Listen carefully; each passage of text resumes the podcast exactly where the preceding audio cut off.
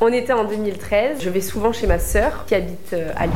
On fait souvent des parties de ping-pong avec ses amis. Euh, Je savais qu'il allait avoir euh, une personne que j'avais jamais vue, donc euh, Quelle un surprise. certain Jordan. Quand je suis arrivé, et elle me le dit tout le temps, j'ai cru voir un rayon de soleil.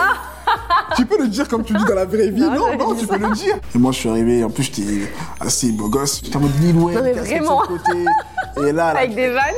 rigole pas, après, tu vois, comme ça, ça, ça peut être vexant. Non mais c'est vrai, il est, en vrai il était beau et euh, c'est vrai qu'il y avait de la lumière ce jour-là et du coup ça faisait vraiment comme un ange qui arrivait. Et là, au loin, je vois qu'il y a une fille que j'ai jamais vue.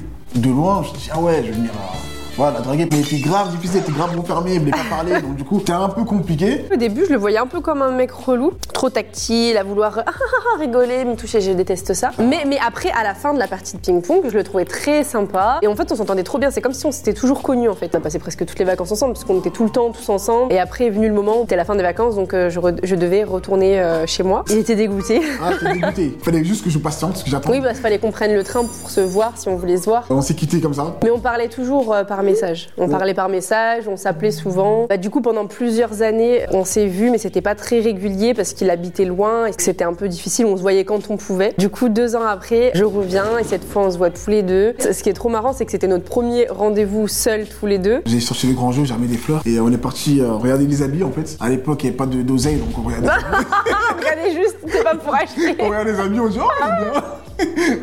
Je dirais à ma mère de l'acheter.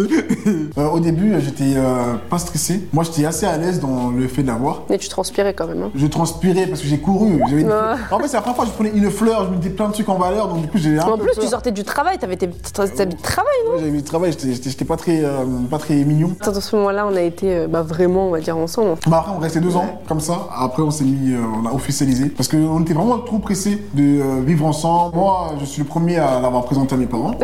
J'ai fallait que- qu'ils valident. Ils m'ont demandé dès le début si ça allait cuisiner parce Oh qu'ils là là Mon Dieu, au secours. Quand je l'ai présenté du coup à mes parents, m'ont mis vraiment à l'aise. Je me suis pas senti mis à l'écart. du coup trois mois après, bah, on se mariait quoi. Et le mariage était top.